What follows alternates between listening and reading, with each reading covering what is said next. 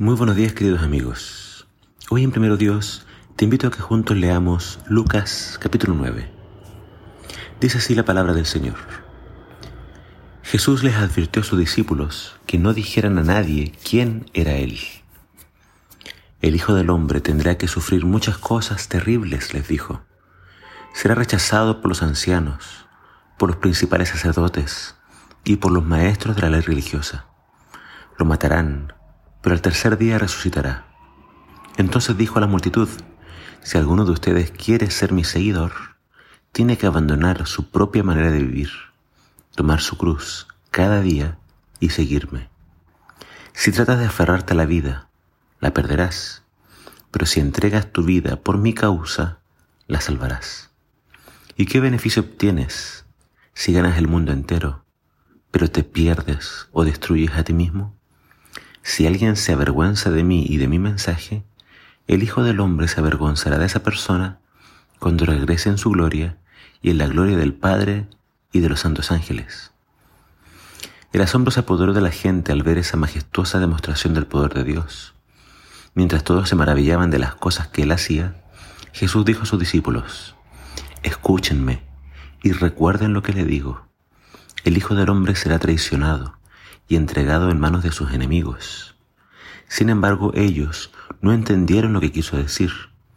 El significado de lo que decía estaba oculto de ellos. Por eso no pudieron entender y tenían miedo de preguntarle. Mientras caminaban, alguien le dijo a Jesús, Te seguiré a cualquier lugar que vayas.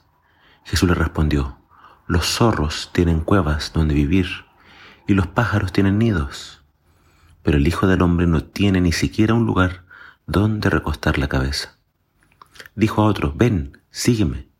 El hombre aceptó, pero le dijo, Señor, deja que primero regrese a casa y entierre a mi padre. Jesús le dijo, deja que los muertos espirituales entierren a sus propios muertos. Tú debes ir y predicar acerca del reino de Dios. Otro dijo, sí Señor, te seguiré, pero primero deja que me despida de mi familia. Jesús le dijo, el que pone la mano en el arado y luego mira atrás no es apto para el reino de Dios. No es fácil seguir a Jesús. Jesús no es una opción, no es un pasatiempos, no es una moda. Jesús, el Señor, demanda el primer lugar, la absoluta prioridad en la vida de sus discípulos. Quienes lo siguen deben estar dispuestos a dejarlo todo deben estar, dispuestos a morir a todas sus ambiciones, sueños y anhelos. Su meta ahora es agradar a su Señor. Ya no buscarán agradarse a sí mismos, buscarán agradarlo a Él. Los discípulos de Jesús entienden que este mundo no es su hogar. Entienden que están aquí de paso.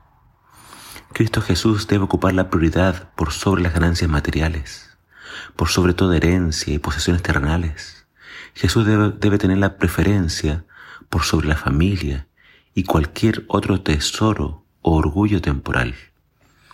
En este capítulo vemos cómo Jesús empezó a preparar a sus discípulos para su muerte. Primero los mandó a predicar solos. Ya habían observado a su maestro lo suficiente como para saber cómo se debía trabajar. Debían acostumbrarse a trabajar por su maestro sin estar en su presencia. Jesús les anunció una y otra vez que debía sufrir y morir, pero que después iba a resucitar de entre los muertos. El verdadero discípulo debe estar dispuesto a tomar su cruz y a morir. Pero aunque lo que Jesús exige puede sonar como demasiado, como algo inalcanzable e irracional, no lo es. Dios nos creó con una necesidad de adorar. El problema es que sin Dios terminamos adorando todo tipo de cosas hay muchas cosas que van a querer ocupar el lugar de Dios. Pero tú tienes que reconocer que no son Dios. Muchas veces nos cuesta renunciar a todo esto para dejar a Jesús en primer lugar. Pero cuando lo haces, te darás cuenta de que para eso fuiste creado y por fin estarás completo, feliz y realizado. Cuando Jesús reina en tu corazón, tu vida cambia y vas a estar en la dirección correcta. Deja que Jesús sea tu Rey y Señor. Sírvele solamente a Él. Deja todo y síguelo. Que el Señor te bendiga.